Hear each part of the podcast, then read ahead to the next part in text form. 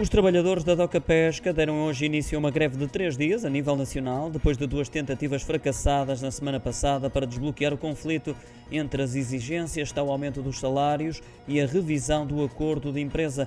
Mas a Doca Pesca terá alegado que não tem autorização do governo para aumentos salariais, de acordo com o Sindicato dos Trabalhadores da Marinha Mercante, agências de viagens, transitários e pesca, que refere ainda que a adesão à greve deverá ser total, o que levará ao encerramento das lotas nacionais. Já tinha ocorrido uma outra greve em setembro do ano passado pelos mesmos motivos. Recordo que a Doca Pesca integra o setor empresarial do Estado, por isso a alteração das remunerações tem de ser aprovada pelo Ministério das Finanças.